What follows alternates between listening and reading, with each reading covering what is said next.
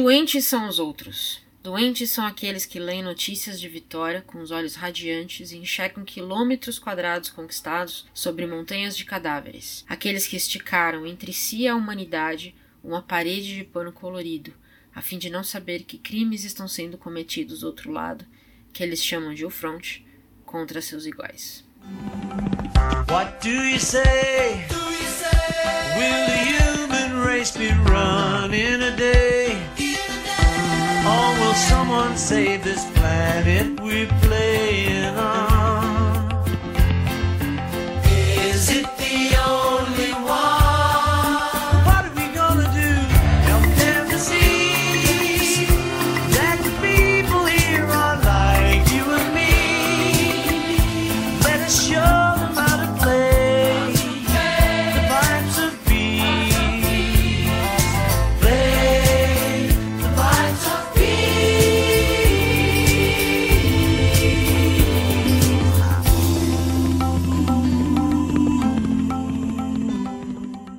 Bem-vindos a mais um episódio da Rede Poderosa de Intrigas. Eu sou Patrícia Quartarolo e estou aqui com Caio Lima. Eu, eu. E aí? Tudo bem? Tranks? É, a gente tem falado bastante sobre Brasil e hoje a gente vai falar de um outro tema igualmente deprimente, que é guerra. E aí? Que delícia, pra um domingo. Que maravilhoso. É, o tema de hoje é Homens em Guerra, a obra de André Latsko. Andreas Latsko, acho que é assim que fala. Traduzida pela Cláudia Abelin e lançada pela Carambaia recentemente no Brasil. Ah, que porradinha. Caio, conta pra gente um pouco do livro. Então, o livro reúne seis, podemos chamar de contos. A Partida, Batismo de Fogo, O Vencedor, O Companheiro, um diário, A Morte de um Herói e A Volta para Casa. Todos esses seis contos têm como pano de fundo a guerra, mas de uma maneira muito mundana. O Latsko ele se preocupa não com a glória, não com as posições hierárquicas, não com as estratégias, não com a grande história, mas ele se preocupa em olhar para a história daqueles iguais a ele, do soldado, do médico, do enfermeiro, da- do desespero das pessoas da cidade, em como aquilo desumaniza o homem, em como aquilo modifica e desestrutura um homem para um pós-guerra, é, em como as famílias recebiam esses homens depois da guerra e várias outras coisas. E rapidamente ele foi transformado num, num líbelo pacifista, censurado, né, como todo bom líbelo pacifista, mas finalmente chegou às nossas mãos depois de uma série de traduções que tivemos aí de outros livros marcantes, né, como Nada de Novo no Front, é, textos como Mundo Insone, do Stefan Zweig, textos de Roman Roland, é, chega em 2016, 2015 aí pela Carambaia, esse do Latsko mostrando essa pequena guerra de cada homem e reforçando um pouco os laços que a gente acaba se desfazendo em processos tão duros quanto uma guerra e, e como isso ainda acontece no dia a dia, né? Esse processo de desumanização, esse processo de, de, de, de, de profunda desintegração, de desfazer laços, ele é muito latente pra gente, assim. Então é, é bem. É um livro bem relevante. O que eu acho mais interessante é que acho que quando eu peguei esse livro pela primeira vez e quando a gente fala dele, e o que você acabou de falar, acho que é bem, exemplifica bem isso, é que a gente não especifica qual guerra é, porque pra quem tá lutando, toda guerra é igual, né? Então é, é muito interessante porque, é, é- e é por isso que eu acho que é fácil de fazer esse parâmetro entre é, a desumanização da guerra no front e a des- desumanização da guerra no dia a dia, vamos dizer assim. Eu acho fantástico. É, para quem não leu, acho que a gente pode dizer, vocês vão perceber né, enquanto vocês vão vindo por aqui. Eu pessoalmente gostei muito do livro, eu gosto muito de livros de guerra. É, me lembrou bastante o. Mas foi escrito depois. O Johnny Vai à Guerra, do Dalton Trumbo. Eu não sei se talvez o do Latsko inspirou do Trumbo, porque o do Latsko saiu, na verdade, no meio da guerra, né? Em 1917. Então, quer dizer, ele tava ali no meio da guerra falando contra. Na verdade, ele não estava falando contra a guerra, ele estava falando o que acontecia, o que ele estava vendo como soldado. É, é contra a guerra, mas é uma visão não, de então, aí é dentro. que tá, mas ele só é visto como contra a guerra porque não existe aqui. Os contos em nenhum momento fala que a guerra é ruim. Ele só mostra a verdade, ele só mostra o que ele via. Então você pode interpretar isso da forma como você quiser, ou não. Eu não vejo por esse lado, não, cara.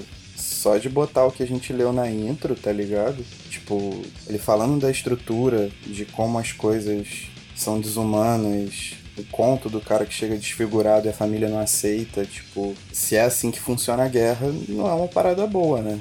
Não, eu concordo, eu concordo que é isso, mas é, automaticamente presumir. Eu não sei se ele publicou, o que eu quero dizer assim, eu não sei se ele publicou isso para falar contra a guerra ou só porque ele queria contar o que acontecia, entende? Então, acho que são dois tópicos que se confundem, porque se isso é o que ele narra como que acontecia, da forma que ele narra, e lançar isso no meio da guerra de forma anônima, ele não colocou o nome dele porque ele sabia que seria perseguido. É uma parada forte a se fazer. Né? E é contra o que os governos falavam da guerra, né? Então, Exatamente. É, o mito do herói que a guerra trazia, ele, ele, ele já sabia muito provavelmente que ia derrubar esse mito do herói. Principalmente esse, esse conto que você comentou, que é o que o cara volta da guerra desfigurado e a a prometida dele, né, a mulher que ia ser a, a esposa dele, simplesmente de cada dar um grito, ou ela, ou ela fica, faz uma cara de nojo, não sei, mas ela tem uma reação assim muito adversa a ele, porque ele tá desfigurado. Isso vai exatamente contra o que os governos falavam da guerra, né? E tem um conto, inclusive, que ele fala sobre é, um grande oficial alemão, que é muito interessante também. E eu fico imaginando que se não é por isso também que ele teve medo no começo de pôr o nome dele, porque ele tava falando de gente, ou de como os grandes primeiro, mentiam sobre a guerra e, segundo, se beneficiavam dela.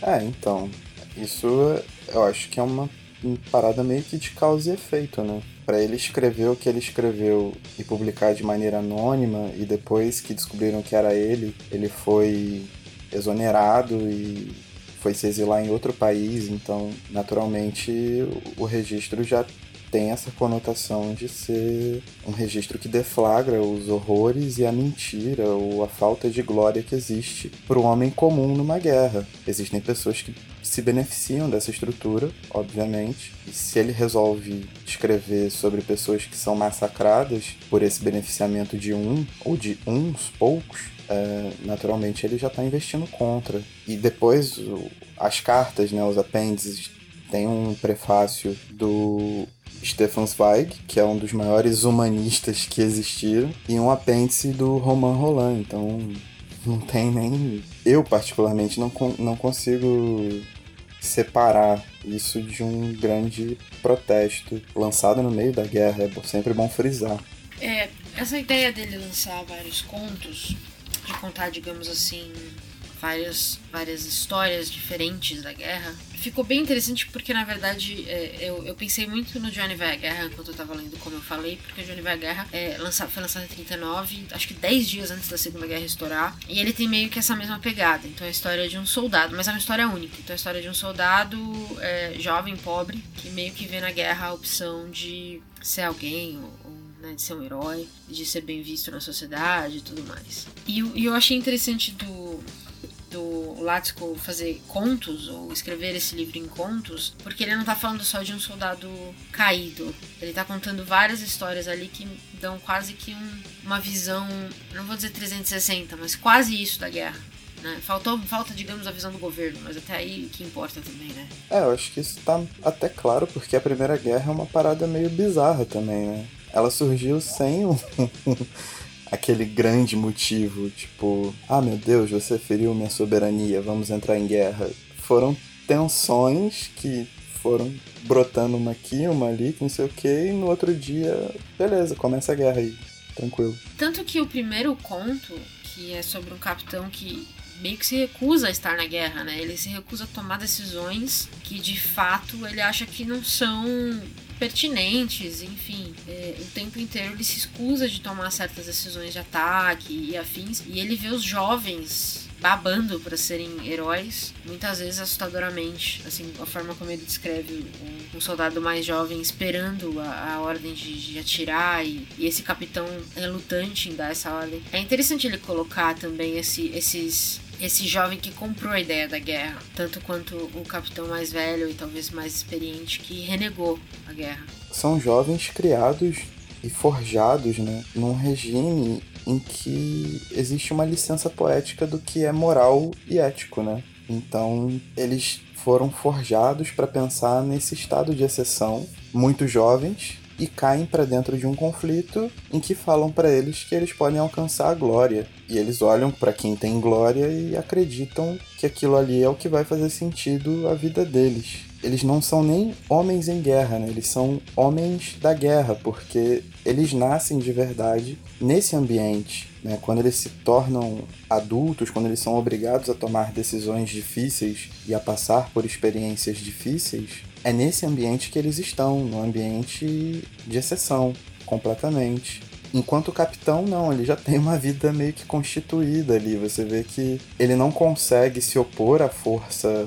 do Estado, à hierarquia, a tudo, mas a todo tempo ele se coloca em xeque, ele começa a pensar no grande mal que os rodeia e tenta mexer alguma coisa naquela estrutura para amenizar algum efeito colateral, mas enfim, tanto ele quanto o garoto, eles estão indo para o mesmo caminho. Talvez o garoto não sinta tanto. Acho que é a grande diferença, assim. Eles estão presos na mesma na mesma roda de hamster, né? Então é muito difícil sair vivo dela. É, é bem um desses Sparta né? Onde você cria as mulheres para ser da casa e serem rainhas e tudo mais, e os homens para guerrear. É, existe uma mentalidade assim, né? Ainda existe. O que é mais grave. De repente, muitos outros setores da sociedade se veem atingidos e são obrigados a participar e tem que abandonar tudo, tem que largar família, tem que largar trabalho, sem saber se quando voltar vai ser a mesma coisa, o que vai ter mudado, o que não vai ter mudado. Nesse regime de exceção é quando você vê a, a questão da pirâmide social da forma mais transparente possível, né? Não existe mistura, você sabe muito bem quem está seguro, quem exerce alguma função intermediária e quem segura toda aquela estrutura. É algo bem transparente, assim. Tem um trecho desse, desse conto específico é, do Capitão que é um dos meus preferidos, inclusive, do livro. Esse conto que é o segundo, se eu não me engano. Deixa eu pegar o nome. Que não é o A Partida, que é o primeiro ou o segundo, acho que é o Batismo de Fogo. Em que ele olha toda a destruição, ele vê muita gente morta, ele vê muita arma, e aí ele pergunta se ele tá louco ou são os outros. E eu acho que é muito bom, porque acho que todo mundo. O que eu quero dizer assim, o Latsko consegue trazer talvez para a vida de cada um esse sentimento, fazer a gente entender esse sentimento, porque acho que todo mundo passa por um momento ou outro em que você está numa situação em que você não concorda com nada do que está sendo dito, é Brasil 2019, e aí você eventualmente você para ali em volta e fala assim, cara, mas eu tô louco ou será que tá todo mundo louco? Quem, quem que é o maluco aqui, sabe? Eu escrevi um texto assim que o, o livro saiu, lá no Rede de Intrigas, e eu não costumo reler as coisas que eu escrevo porque senão eu fico com vontade de mudar. como eu fiquei com esse texto, que eu fui lá reler, porque foi um livro que eu gostei muito. E tem uma frase lá que eu acho que é a única que eu aproveitaria do texto todo. Oh, que maldade! Eu sou assim comigo, cara, não tem jeito. Que horror! que é que a guerra é o absurdo do homem da guerra.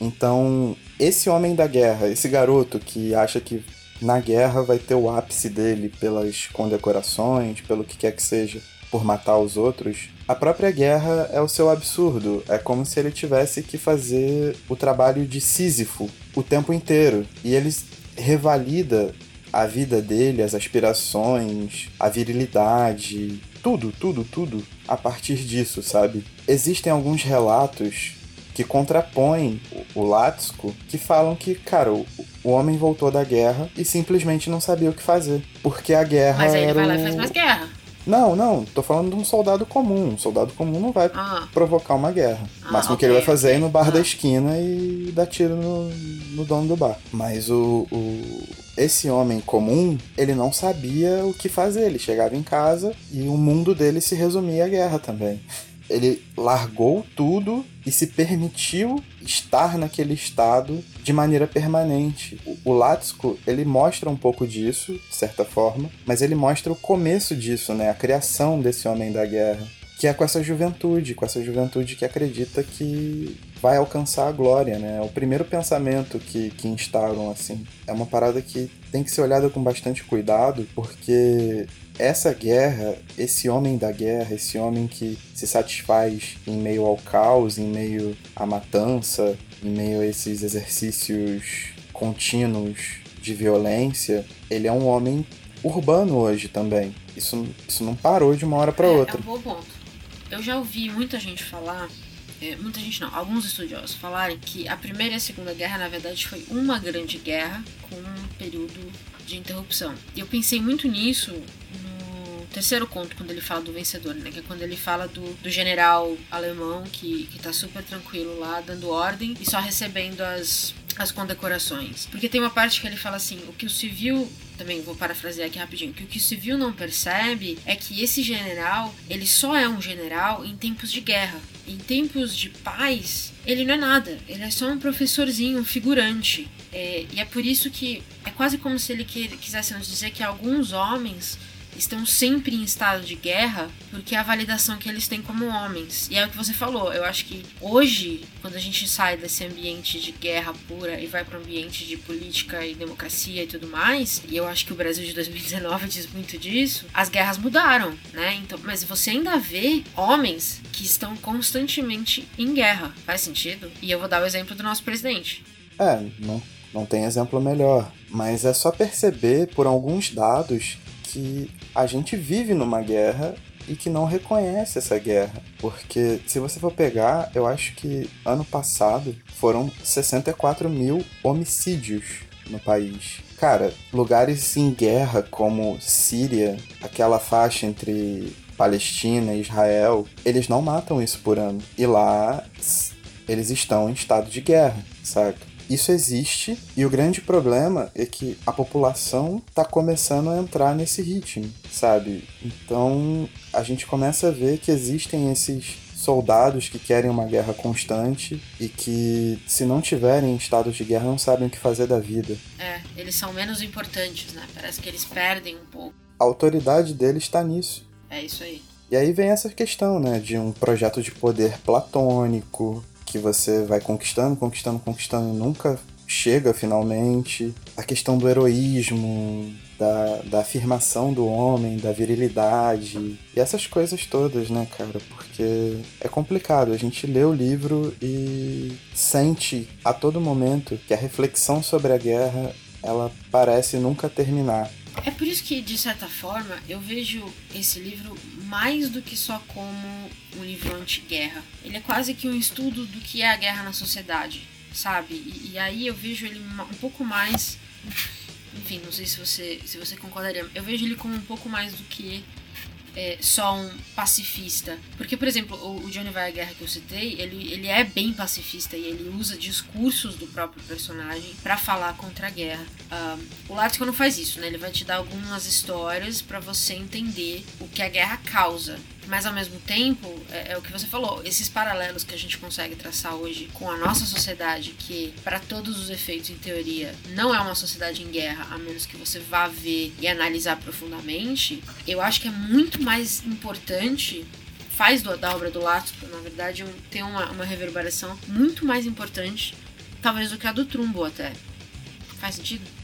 faz, e eu acho que, além disso, o Lático choca né, esses grandes intelectuais da própria época dele quando resolve olhar para o homem simples, o homem comum, o homem que está no front, né, as famílias que recebem esses homens, a organização social de todo o teatro que a guerra ajusta para poder acontecer, porque não é uma coisa que passava pela cabeça, de certa forma, de um Stefan Zweig, porque ele sempre tinha uma visão macro, uma visão polida, né? E ele podia se exilar daquele lugar. Ele não precisava naturalmente ver a guerra acontecendo. Ele era um cara muito sensível ao mundo à sua volta, tanto que ele se matou no meio da Segunda Guerra Mundial, mas ele não tinha vivência. E Latsku trouxe isso, Latsku trouxe a vivência, sabe? A vivência é, é, é muito forte enquanto você exerce a leitura. E é essa vivência que força a gente a traçar paralelos com o nosso próprio tempo, né? Porque o que Latsku via na guerra é o que a gente vê aqui em, em determinadas regiões. E a gente começa a entender um pouco da gravidade do momento e das medidas que estão sendo tomadas em meio a essa situação toda. O Latson chegou a publicar mais alguma coisa? Cara, eu acho que chegou a publicar algumas coisas sim, mas Homens em Guerra sempre foi o grande livro dele, né? Eu acho que não tem nem como, assim. Difícil superar. Exato. É, tem uma parte que ele fala, acho que é o primeiro, o primeiro conto que ele fala sobre é, no hospital, né? Onde estão todos os soldados caídos e machucados e tudo mais.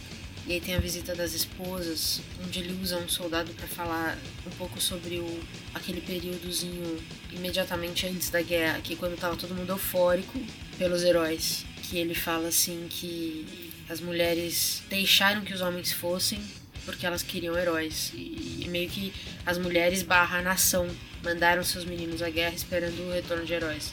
E aí ele, ele, ele seta essa, esse começo, é o, primeiro, é o primeiro conto. E eu confesso que eu não estava esperando isso logo no começo, e, e, porque ele colocou isso aqui pra gente, e aí depois conto após conto foi só uma porrada atrás da outra, assim. Eu achei muito interessante essa parte, porque a gente sabe porque a guerra acontece, né? A gente sabe que tem os interesses políticos e tudo mais. E eu gostei muito dele ter colocado e frisado isso de que o pré-guerra é sempre uma busca por heróis. E o pós-guerra é meio que uma rejeição dos soldados, mais ou menos. Uma coisa bastante interessante é que ele talvez tenha sido o primeiro dentro dessa literatura pacifista, dentro dessa coisa humanista que fala sobre a guerra, a colocar no mesmo patamar os ferimentos físicos com o lado psicológico. Ah, fato. Tem um conto só sobre isso, é verdade. Exato. Então, ele descreve que tem soldados que voltam amputados para casa, mas tem soldados que voltam inteiros, só que é com a cabeça destroçada, porque não aguenta, rompeu. E aí tem um soldado que volta, e aí tem soldado que volta com a cabeça destroçada, desfigurado e quando chega em casa é rejeitado. Então, para onde é que vai esse cara? Sabe qual é? Ele vai matar o patrão. Pode ser.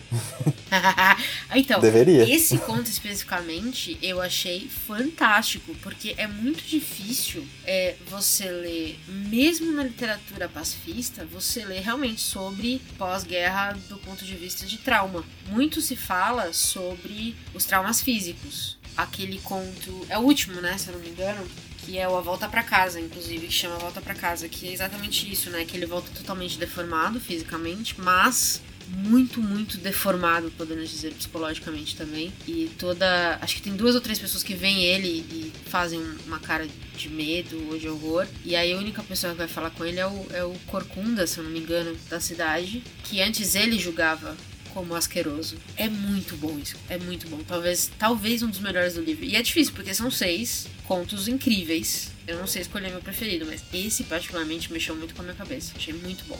É uma lição de moral atrás da outra, assim, né? Você tá achando bom? Toma outro. Você tá achando bom? Toma outro. Você tá achando bom? Toma é. outro. É, sim. Mas é muito isso, sim, cara.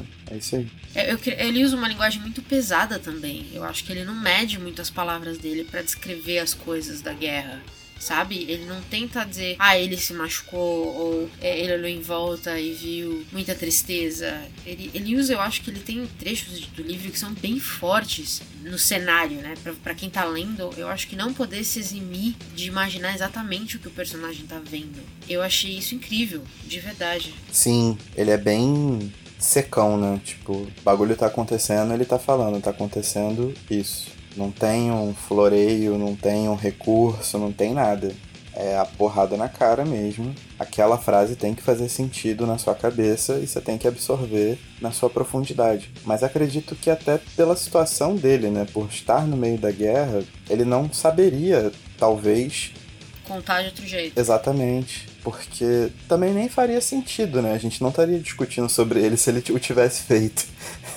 É, eu concordo, não, eu achei incrível porque é o que eu falei, numa literatura às vezes pacifista, muitas vezes eu acho que tem alguns autores que eles vão de um, dois, um dois lados. Ou eles são extremos, eles vão para um dos dois extremos. Ou eles são, ou eles floreiam um pouco para mostrar que a paz é melhor, ou eles são extremistas do ponto de vista de, ai, ah, uma criança sem braço, sabe, morta, morrendo de fome. Mas o Laspo não usa nenhuma das duas. Eu acho que essa secura dele, meio que, é o que eu falei, não dá pro leitor nenhuma margem de imaginar outra coisa. Então, quando ele fala que ele olha em volta e ele vê pedaços de corpos, Você não tem como imaginar outra coisa. Ou ver um rio de sangue. Eu acho que essa secura, na verdade, para que ela serve é para tirar do leitor a imaginação. É, pra, é o que você falou, é fazer o leitor ver o que ele tá vendo. E eu gostei muito disso porque eu acho que o impacto é muito maior e não tem pra onde o leitor correr. Eu gosto disso. Eu gosto quando o autor ele, ele não te dá a chance de você. Você não consegue fechar o livro e não pensar naquilo, sabe? Você não consegue fechar o livro e não imaginar aquela cena. Eu acho que o Lasco tem um talento incrível para escrever essas cenas. Foi, foi. E é o que você falou, é uma porrada atrás da outra. Sim, uma coisa que eu gostaria de ressaltar, e eu não sou um cara que ressalta esse tipo de coisa muito, mas a edição da Carambaia contribui muito para essa ambientação. Oh, porque a questão de, dele repartido ao meio na capa, a, as cores, a forma como eles organizaram os contos com aquela folha e as palavras, né? Krieg e várias outras palavras ali em verde, vermelho, meio neon, assim, um bagulho chamativo. Isso fez também que a gente pulsasse visualmente. Isso, isso para mim, pelo menos, no meu exercício de leitura, toda hora que eu olhava a capa do livro, eu entendia aqueles referenciais. Então, esse projeto em específico da Carambaia, eu acho que foi muito bem pensado e muito bem executado. Quando isso acontece, principalmente numa edição que é luxuosa e cara para os padrões é, brasileiros, né, de, de grana, é, quando você vê isso voltar em resultado dentro da leitura, eu acho isso muito importante. Muito importante. Foi uma parada muito bem pensada e, e me ajudou muito a construir um conceito imagético pro livro, sabe? A, no que eu digo, a mergulhar nessa parte psicológica da guerra, de tentar entender o Latsko, esse jogo que ele faz com o humano, que ao mesmo tempo você tem um capitão que tá sofrendo e um jovem querendo a glória. Eu acho que me deu muito essa sensação, assim. Então fica meus parabéns aí a Carambaia pelo belíssimo trabalho editorial. Concordo totalmente. A, a edição está primorosa e é muito além da capa dura. É, concordo. Acho que você falou, falou bem. Faz, faz questão mesmo. Eu acho que é importante a gente ressaltar essa, o trabalho editorial que tá muito bom. Bom ponto. Bom ponto. É, cara, eu fiquei pensando muito nisso porque eu dei esse livro de presente, mas quando a gente começou a discutir de novo sobre, essas imagens, elas voltaram na minha cabeça justamente pela memória do objeto. Então, é uma parada que eu não sou muito afeito a fazer, mas que quando acontece precisa ser muito elogiado. Então reforço meu elogio, porque realmente fez um sentido enorme, assim. Foi muito, muito, muito maneiro mesmo. Quer dizer, foi muito maneiro, né? Tô falando de um livro de guerra super triste. Aí falo, pô, foi maneiraço. Mas é, é, aquilo que a gente falava, muita gente falava, e eu acreditava muito da, da antiga Kozak, que era isso. Era quando o livro era pensado como um todo, e não só é, como fazer a edição mais barata, ou como fazer a edição mais cara, mas era você via ali que tinha um projeto que ele foi pensado começo, meio e fim. Então, primeira capa até a quarta capa, e eu acho que isso faz toda a diferença. Sim, com certeza. É o que ele se propõe a fazer, né? Então, Exato. É a vida. Bom, Caião, acho que é isso, cara. Acho que fechamos esse livro maravilhoso, não? Acho que deu, né? Acho que deu. Se você ainda não está com vontade de ler Homens em Guerra, eu só. Então acho que eu só vou frisar aqui para reforçar tudo isso que a gente falou. Leia Homens em Guerra, basicamente. é o tema deste, deste podcast. Leiam, leiam. É um livro que ele não para em 1917, ele não para em 2017 e ao que parece não vai parar. Durante mais um século. Então. Infelizmente, infelizmente. Então é, é uma boa maneira de tentar captar as, as vicissitudes, as particularidades de um estado de exceção, que é algo muito Isso próximo da é gente. É triste, mas a gente tem que ler. Exatamente. Muito bom. Então leia Homens em Guerra, de novo a edição da Carambaia, tradução da Cláudia Belin, escrito por Andreas Latsko. E a gente volta a se falar em breve. Em breve. E tchau. Adiós. What do you say? Do you say? Will the human race be run in a day? Or will someone save this planet we're playing on?